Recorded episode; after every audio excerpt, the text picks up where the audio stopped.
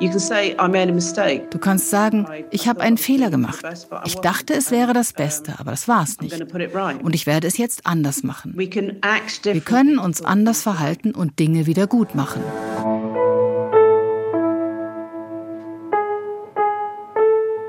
Eltern ohne Filter. Ein Podcast von Bayern 2. Hallo ihr Lieben, Christina hier.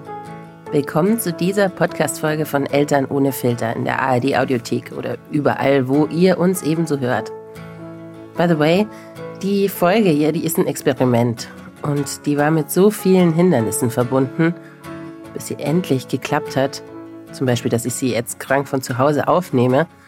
Was war noch beteiligt? Ähm, Zeitverschiebung, mehrere Anläufe, Termine. Aber ich wollte unbedingt diese Frau. Also, very typically for a uh, Zoom meeting, I've got no trousers on. That's uh, nice. Vor das Mikro kriegen für euch. Und dann hatte sie noch ganz kurzfristig unseren Termin vergessen. Ich habe sie dann angemeldet und sie war dann doch bereit für unser Gespräch. Nur ohne Hose halt. Die letzten paar Monate habe ich immer wieder ihr Buch gehört. Ja, gehört, beim Fahrradfahren. Bisschen doof, um sich Notizen zu machen, wie man das als ordentliche Journalistin eigentlich macht, aber ziemlich gut, um nachzudenken. Und boah, habe ich viel nachgedacht. Über mich, über meine Kindheit, über meine Kinder. Ich bin gespannt, ob es euch genauso geht. Und jetzt buckle up, denn das Gespräch war auf Englisch. Ihr hört es hier mit deutschen Übersetzungen von uns. Gesprochen von meiner Kollegin Ulrike Hagen. Das klappt bestimmt alles. Also, enjoy the ride. I would like to start with an introduction from yourself about yourself because that's always how we start the podcast. So, would you like to do that for me? I will start. Hello, I'm Philippa Perry. Hallo, ich bin Philippa Perry. Ich bin Psychotherapeutin, 65 Jahre alt und habe ein Kind. Also, sie ist kein Kind mehr, sie ist eine Erwachsene, 30 Jahre alt. Daran erinnert sie mich auch immer wieder, wenn ich es vergesse. Und ich habe ein Buch geschrieben, das heißt, das Buch, von dem du dir wünschtest, deine Eltern hätten es gelesen. Und deine Kinder werden froh sein, wenn du es gelesen hast. Das Buch musste ich schreiben. Es war sozusagen meine Pflicht. In meiner Praxis saßen immer wieder sehr unglückliche Leute, wie das eben bei Psychotherapeutinnen so ist. Und die hatten keine schrecklichen Eltern, die hatten gute Eltern. Eltern, die es gut meinen. Aber diese Eltern hatten Fehler gemacht, die Konsequenzen für ihre Kinder hatten, vor allem als die erwachsen wurden. Ein Fehler, den Eltern machen, ist, dass sie wollen, dass ihre Kinder immer glücklich sind. Das klingt erstmal nicht nach einem Fehler, aber wenn ein Kind findet, es ist nicht akzeptabel, dass es traurig ist, dann lernt es nicht mit diesem Gefühl umzugehen. Diese Kinder fühlen sich falsch und schlecht, einfach weil sie wütend oder traurig sind oder andere negative Gefühle haben.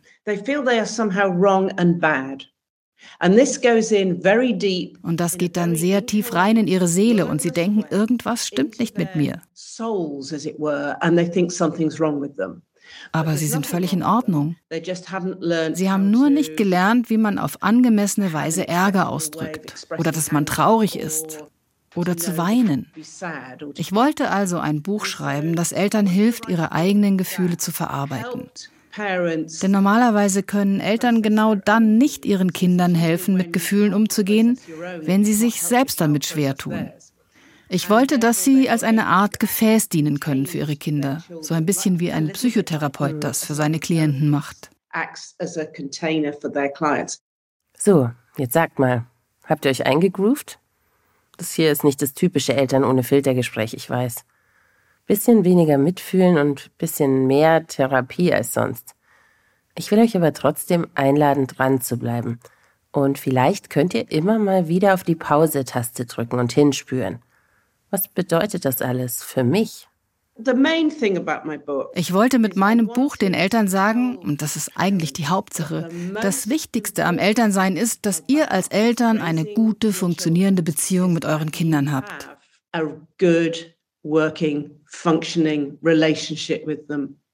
Die Beziehung ist das Wichtigste. Und ich wollte betonen, dass euer Kind keine Aufgabe ist oder ein Projekt, sondern eine Person, mit der man in Beziehung tritt.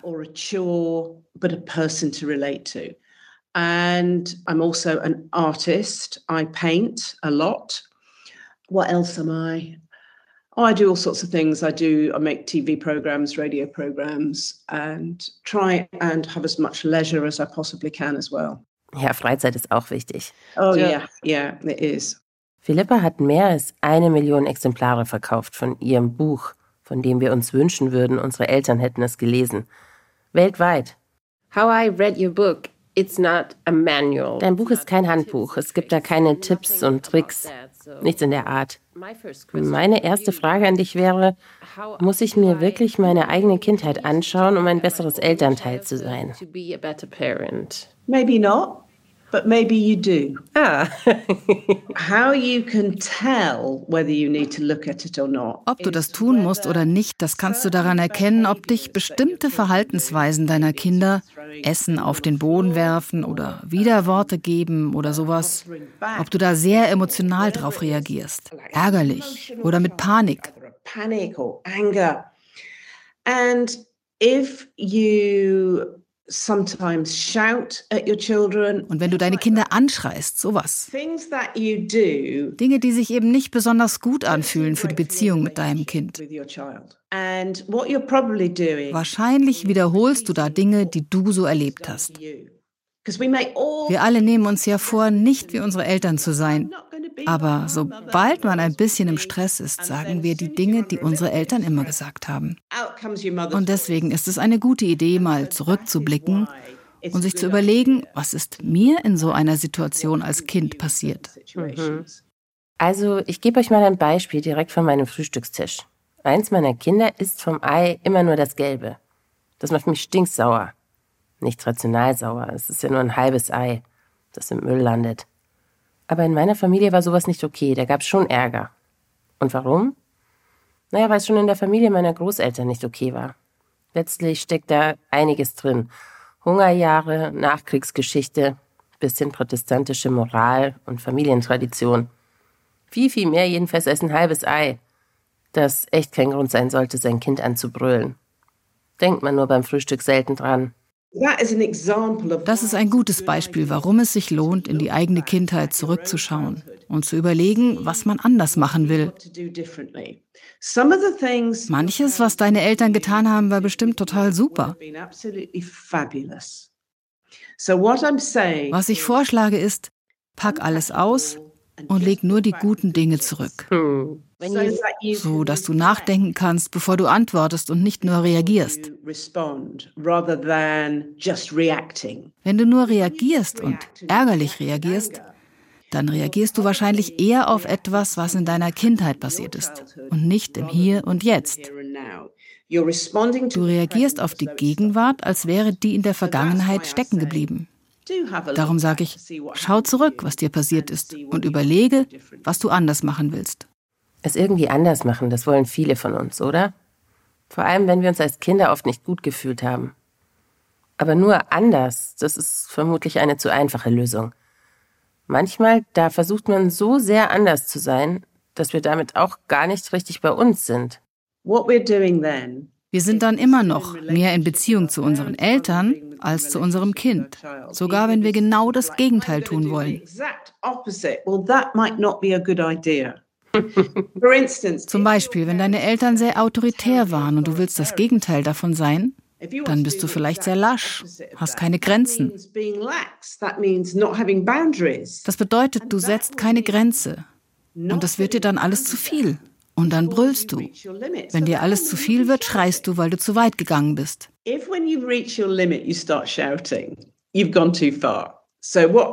Was ich damit sagen will, du solltest Grenzen setzen, damit deine Kinder wissen, wo sie stehen, bevor du brüllst.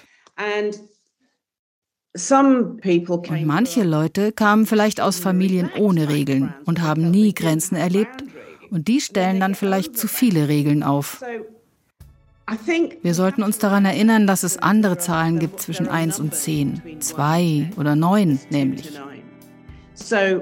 Wenn wir uns anschauen, was unsere Eltern gemacht haben, müssen wir nicht immer das genaue Gegenteil tun, aber es vielleicht ein bisschen anpassen an uns. Von dem einen ein bisschen mehr, vom anderen ein bisschen weniger, aber in Beziehung zu unserem Kind im Hier und Jetzt und nicht in Beziehung zu unserem inneren Kind in der Vergangenheit.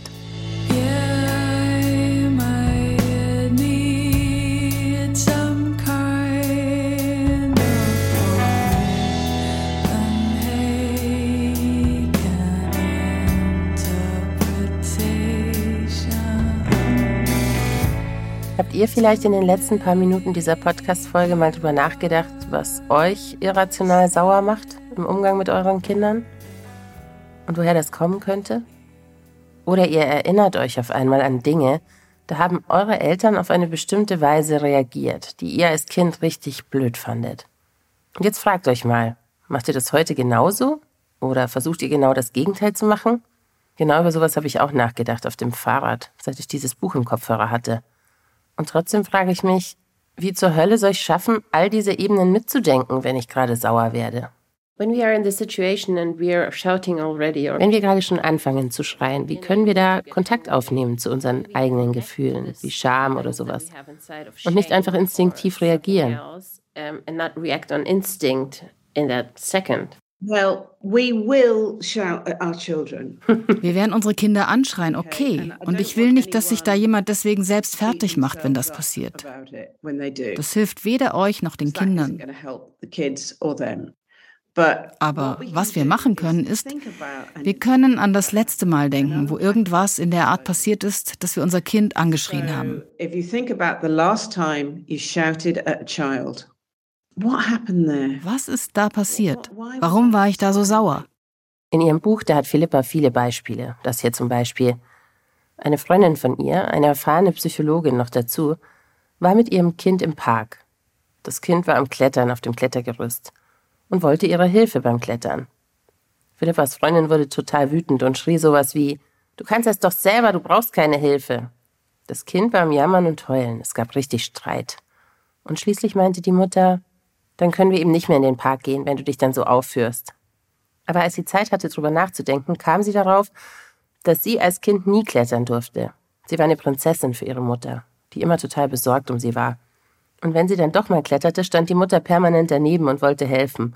Und weil sie das als Kind so genervt hatte, wollte sie ihrem Kind immer alle Freiheit geben. Und als das Kind die nicht freudig annahm, da wurde sie richtig stinkig. Sie dachte wohl unbewusst sowas wie, ich wäre so froh gewesen, wenn ich mal hätte klettern dürfen. Nur hat es einfach nichts mit dem Kind und seinem Wunsch nach Hilfe zu tun. Was sie dann getan hat, war ihrem Kind zu sagen, es tut mir leid, dass ich dich angeschrien habe. Das war meine Schuld. Es war nicht deine Schuld. Ich glaube, ich war verwirrt, denn als ich in deinem Alter war, wollte Oma nicht, dass ich auf dem Klettergerüst spiele. Eigentlich war ich sauer auf Oma, nicht auf dich. Mhm. Yeah, yeah, whatever. She just thinks, oh, good. Already forgiven. Yeah, yeah. Mommy isn't cross with me anymore. And aber das nächste Mal, als ihr Kind Hilfe brauchte und sie den Ärger wieder kommen spürte, konnte sie ihn wiedererkennen und besser einordnen. Mhm. Und dann macht sie nicht das, was ihre Mutter mit ihr gemacht hat, aber auch nicht das komplette Gegenteil davon. Sie sagt, hier, setz deinen Fuß da drauf, halt dich am Seil fest und dann kannst du rüber auf die andere Seite. Sie schmeißt sich nicht total ins Zeug, um das Kind zu retten. Sie hilft ihm nur ein bisschen besser zu klettern, was für das Kind völlig okay ist. Was früher war, bleibt in der Vergangenheit. Und sie kann jetzt im Hier und Jetzt sein mit ihrem Kind can be in the present with her child. Im Hier und Jetzt sein mit unseren Kindern, das ist scheinbar gar nicht so leicht. Was ich aus Philippas Buch und dem Gespräch mit ihr mitnehme, Eltern sein einfach aus dem Bauch raus, instinktiv sozusagen, scheint nicht immer der Weisheit letzter Schluss zu sein. Denn wir sind ja Kind und Eltern in einem und manchmal überlagern sich die beiden. Ihr seid ja vermutlich auch keine so reinen Instinkteltern, sonst würdet ihr wahrscheinlich nicht diesen Podcast hören und euch sozusagen auf der Metaebene mit dem Elternsein beschäftigen. Würde mich interessieren, wo seht ihr euch da? In der Instinktecke oder in der Ich setze mich total viel mit mir selbst und meiner Elternschaft auseinander Ecke? Schreibt mir das bitte mal an elternohnefilter.bayern2.de oder bei Instagram. Ich jedenfalls setze mich ja allein schon wegen des Podcasts lange und viel mit dem Thema auseinander. Und trotzdem, einige Dinge, die Philippa gesagt hat, they literally blew my mind. Unsere Kinder nerven uns ja oft am meisten, wenn sie verletzlich sind, wenn sie quengeln. Ich kann keine Schuhbänder binden. Lass mich das machen. let me do it. Because we don't like to Wir wollen diese Verletzlichkeit nicht hören, weil sie in unsere eigene greift. because we don't want to remember Wir wollen uns nicht daran erinnern, dass wir hilflos und verletzlich waren. Illogically angry. Stattdessen werden wir irrational und sauer, wenn unsere Kinder jammern und heulen und Dinge wollen und sich abhängig fühlen und verletzlich sind. when they're vulnerable. Yeah. losing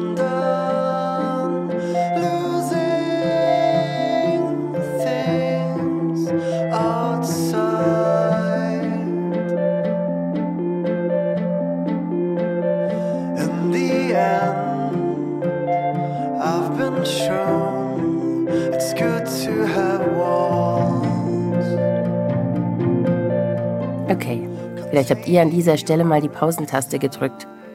Ein bisschen an euch selbst als Kind gedacht, wenn ihr quengelig oder hilflos wart. Überlegt, wie eure Eltern euch dann begegnet sind. Und vielleicht fühlt ihr auch wie ich einen Hauch schlechtes Gewissen, weil ihr vor kurzem recht ungeduldig mit dem einen oder anderen quengeligen Kind wart. Aber was tun? Was tun, wenn mich das sauer gemacht hat? Wenn ich geschrien habe, wenn ich fies war und ungerecht? In any relationship, In jeder Beziehung, auch in unserer Beziehung mit unseren Kindern, gibt es Fehler und Missverständnisse. Mir tut es zum Beispiel leid, dass ich unser Gespräch vergessen habe und du mir mailen musstest. Ich bin ein bisschen chaotisch und verpeilt, was meinen Kalender angeht. Aber das war mein Fehler, nicht deiner.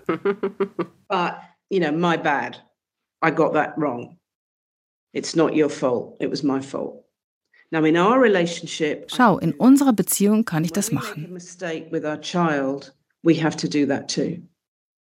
Und wenn wir einen Fehler machen mit unserem Kind, dann müssen wir das ganz genauso machen. Manche Eltern haben mich gefragt, aber müssen wir nicht immer recht haben, damit sich unsere Kinder nicht unsicher fühlen? Wir haben nicht immer recht und wir wollen sie nicht an der Nase herumführen. Wir tun nicht so, als wäre etwas so, wenn es nicht so ist, weil sie das unsicher macht, ihre Instinkte durcheinander bringt. Das machen wir nicht. Instinkte sind wichtig. Wir wollen nicht, dass sie irgendwelche Neurosen entwickeln. Und deshalb tun wir nicht so, als hätten wir keinen Fehler gemacht. Wir geben unsere Fehler zu. we fess up to it. So, und wenn wir das bisher noch nicht so machen, können wir unser Verhalten dann jederzeit ändern? Can we change our behavior as parents anytime? Yes, of course. Ja, natürlich, natürlich. Wir können sowas sagen wie, weißt du, ich dachte, du lernst besser einzuschlafen, wenn ich dich in deinem Zimmer allein lasse zum Schlafen. Aber jetzt habe ich gemerkt, dass das keine gute Idee war, weil du so traurig warst und einsam. Und jetzt wirst du zur Schlafenszeit immer traurig und einsam. Aber weißt du was? Ich mache das nicht mehr. Ich bleib bei dir, bis du eingeschlafen bist. Du kannst sagen, ich habe einen Fehler gemacht. Ich dachte, es wäre das Beste, aber das war es nicht. Und ich werde es jetzt anders machen. Wir können uns anders verhalten und Dinge wieder gut machen.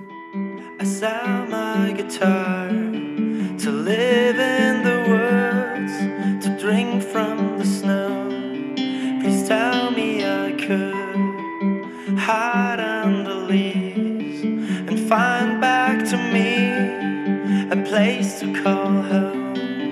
I've built on my own,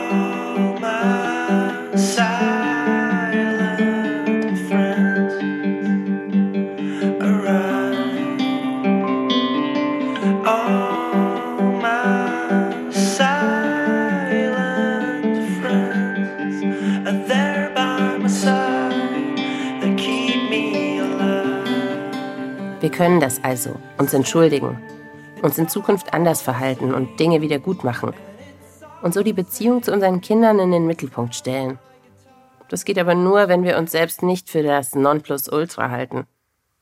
Wenn wir unsere Regeln abklopfen darauf, ob sie echte persönliche Grenzen reflektieren oder nur übernommene Familientraditionen sind und Glaubenssätze. Und wenn wir als Elternset darüber auch sprechen. An unserem Frühstückstisch etwa sitzt nämlich nicht nur das Thema bitte nicht nur das Gelbe vom Ei essen aus meiner Herkunftsfamilie, sondern auch noch das Thema, ja, man kann auch mal was essen, was einem nicht so super gut schmeckt, aus der Herkunftsfamilie meines Mannes. When we are a set of parents, when we have two systems behind us. Wir haben also zwei verschiedene Systeme hinter uns und das kann dann sehr kompliziert werden, weil wir eben verschiedene Triggerpunkte haben. In my relationship, some things are very Manches ist schwieriger zu akzeptieren für meinen Mann und manches für mich. Ist es nicht furchtbar verwirrend für die Kinder? difficult for me. So isn't that terribly confusing for them? Not really, Nein, nicht wirklich. because you're not pretending anything. Wenn ihr ihnen nichts vormacht. Ihr sagt nicht, alle Kinder müssen um sieben im Bett sein, weil ihnen sonst die Arme abfallen.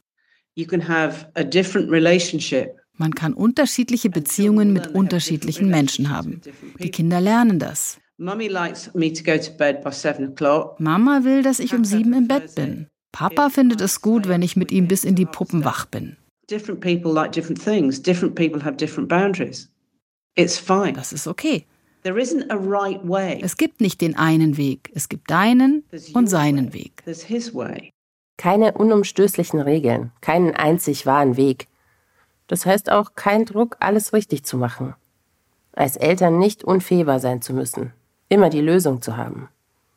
Ich finde das gut, entlastend.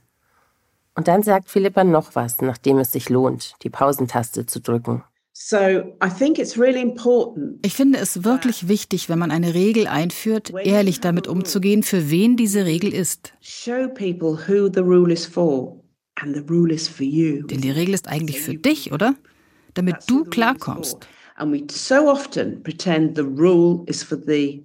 Und wir tun oft so, als wären die Regeln für die Kinder. Sowas, du musst deine Schuhe immer gleich in den Schrank stellen, sonst ist es hier so unordentlich und du findest sie niemals wieder. Nein, die Kinder müssen ihre Schuhe in den Schrank stellen, weil du sie da haben willst. Weil wenn sie rumliegen, wirst du grantig und unausstehlich. So I think we should tell the truth. Ich finde, wir sollten damit ehrlich umgehen. Das sind alles keine Gebote, die in Stein gemeißelt sind. Und wenn wir so tun, als wären unsere Regeln echte Lebensregeln, werden Kinder wie abhängig von Regeln und brauchen immer Regeln, weil sie nicht gelernt haben, mit den Unwägbarkeiten des Lebens umzugehen. So funktioniert die Welt nicht. Klar, wir haben Grenzen und ein paar Regeln und die sind da, damit wir uns wohlfühlen. Und wenn die to uns dabei helfen, helfen sie dadurch auch den Kindern. is. And I think it's great Aber wir müssen nicht so tun, als ob es and nur diese eine Wahrheit gäbe. Und ich finde es super, wenn wir gut mit unserem Partner auskommen und uns einen Partner oder eine Partnerin ausgesucht haben, der oder die unsere Werte teilt. Dann finden wir auch einen Weg, Kompromisse zu machen. Und jeder hat seine eigene Beziehung zu jedem Kind. and you will have your individual relationships with each child.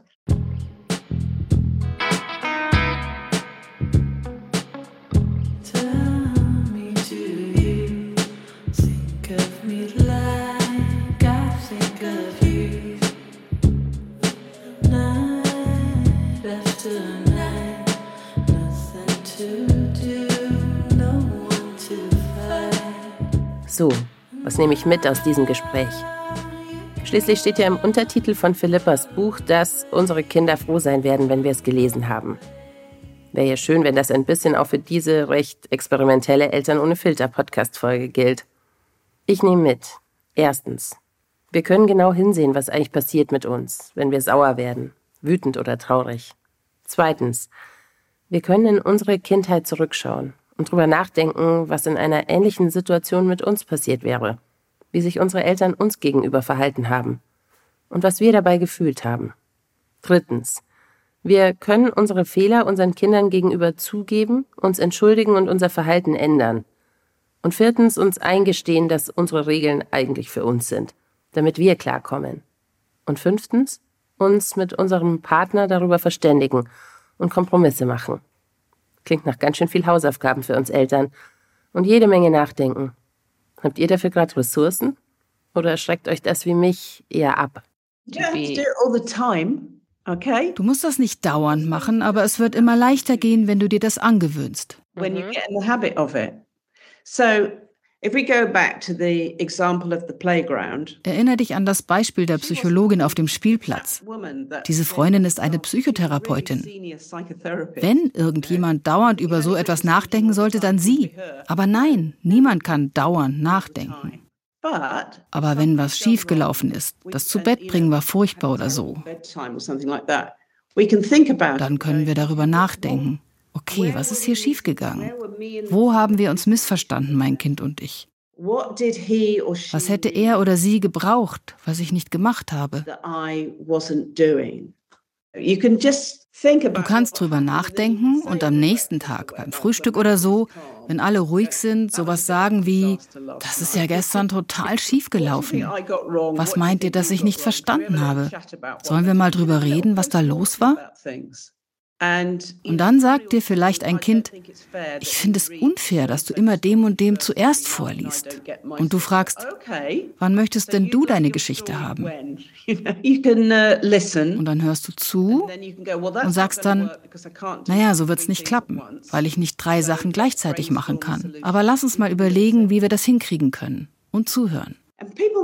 Oft fragen die Leute dann, wann soll ich das alles machen? Diese Gespräche sparen euch Zeit, weil man sie nicht jeden Tag führen muss. Weil wenn sich deine Kinder sicher fühlen und wissen, dass du da bist, dass du wirklich für sie präsent bist, müssen sie dich nicht dauernd checken. Sie müssen nicht immer wieder testen, ob du jetzt da bist. Wenn du jedem Kind genug Aufmerksamkeit gibst, werden sie nicht immer wieder danach suchen. Und du bekommst mehr Zeit, weil du nicht mehr ständig getestet wirst. Investiere die Zeit am Anfang und spar sie später. Ich kann das gar nicht genug betonen. Investiert jetzt die Zeit und ihr spart sie später. Also wie viel Zeit und Energie brauche ich, um Eltern zu sein? Die ganze Zeit und die ganze Energie. Elternschaft ist kein Hobby, das man mal macht und mal nicht. Elternschaft bedeutet, du bist die prägende Beziehung in jemandes Leben. Sie entwickeln sich in einer Beziehung mit dir. Also ist es ziemlich großartig, wenn sie sich sicher fühlen, gehört und anerkannt. Wenn sie wissen, dass du sie liebevoll behandelst und ihnen zuhörst. Natürlich wirst du manchmal sagen müssen, jetzt nicht. Aber es sind die Begegnungen im Alltag, die Kinder spüren lassen, dass wir immer glücklich sind, sie zu sehen. Die machen sie zu gesunden, selbstsicheren Erwachsenen.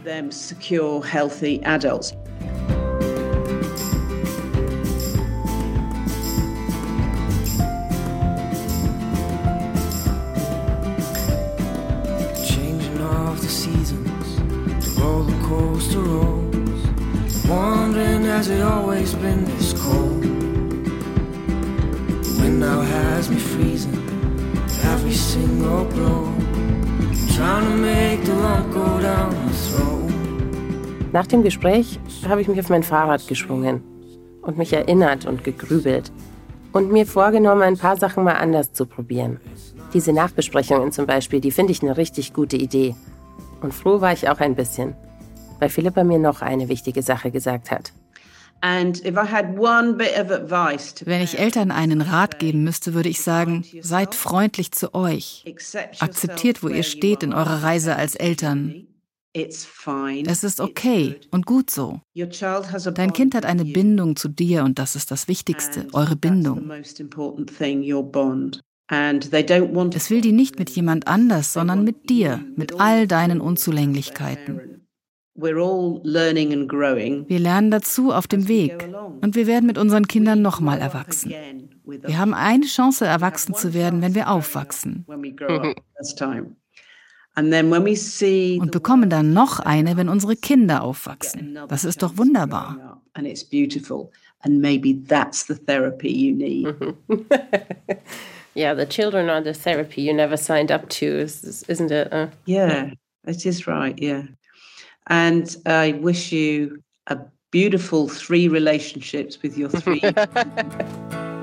Thank you very much. Thank you for your time. I stop and wonder how this happened after all. And it's been coming. So, what should we do? Do you think we can end this contest? Take each other's hands and get back to the surface. Let's quit this contest and get back to the surface. Eltern ohne Filter ist ein Podcast von Bayern 2. Abonniert uns, falls ihr das noch nicht gemacht habt. Gerne in der ARD Audiothek oder wo ihr eure Podcasts eben hört. Und gebt uns gerne noch ein paar Sterne, das hilft anderen Eltern, uns zu finden. Und falls ihr, wie ich, auch immer auf der Suche nach guten Podcasts seid, dann möchte ich euch jetzt einen ans Herz legen, der mich letztens tatsächlich emotional ganz schön mitgenommen hat. Kadi, Toni und Kathi von den Bergfreundinnen nehmen ihre Hörer und Hörerinnen nämlich wie wir auch gern mal mit hinter die Fassade. Sie zeigen auch mal Schwächen und gehen Tabuthemen an. Zurzeit geht es bei den Bergfreundinnen eine Staffel lang um Körper bzw. Körperbilder. Da haben die drei Hosts jeweils einen Brief an ihren Körper geschrieben. Falls ihr Lust bekommen habt auf den Podcast, dann schaut doch einfach mal in der ARD Audiothek unter Bergfreundinnen.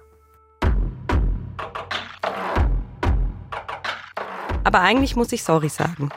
Denn es gab so viele. Oh, ich kann es jetzt schon nicht. Oh Gott, Toni. Lieber Kaddi-Körper, das erste Mal habe ich über dich nachgedacht, als meine Brüste gewachsen sind und damit nicht mehr aufgehört haben. Ich hatte jeden Abend Angst, ins Bett zu gehen und wieder total zerkratzt aufzuwachen. Ich bin dann fast immer in langer Kleidung in die Schule gegangen und habe Schals getragen, um die Stellen zu verdecken. Ich glaube, ich muss kurz eine Pause machen. Ja. Max, was? Du hast ja was zu trinken. Ich glaube, das Problem ist, dass ich mich noch nie so krass konfrontiert hatte damit. Mhm.